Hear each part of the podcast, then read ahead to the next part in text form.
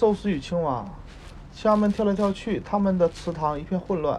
他们呼唤宙斯，说需要一位王来控制这混乱的局面。宙斯笑了，他赐他赐了一小段木头给青蛙们，他猛地将木头坠入池塘，扑通一声，吓着了那些胆小的青蛙。他们一头扎入泥巴。在那里躲了很久，直到有青蛙伸出脑袋，小心翼翼地探出水面，把这位王研究明白之后，他把其他青蛙都给召唤了，召唤了回来。这下青蛙们不再害怕，他们全都跳过来，在木头上蹦来蹦去，粗鲁地玩弄他，玩弄起他来。青蛙们把这位宙斯派来的王当作笑柄羞辱了一番，然后，然后再。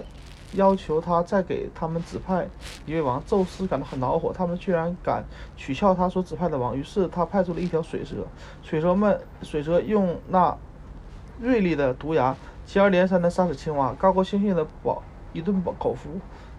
而无能的青蛙们惊恐万分，四处逃窜。他们通过荷米斯给宙斯捎了信儿，祈求他让祈求他让这场屠杀停下了。然而，宙斯回应说：“你们既然你们抛弃了好的而得到坏的，那么你最好给我忍着，否则可你们可能会遭到更坏的。”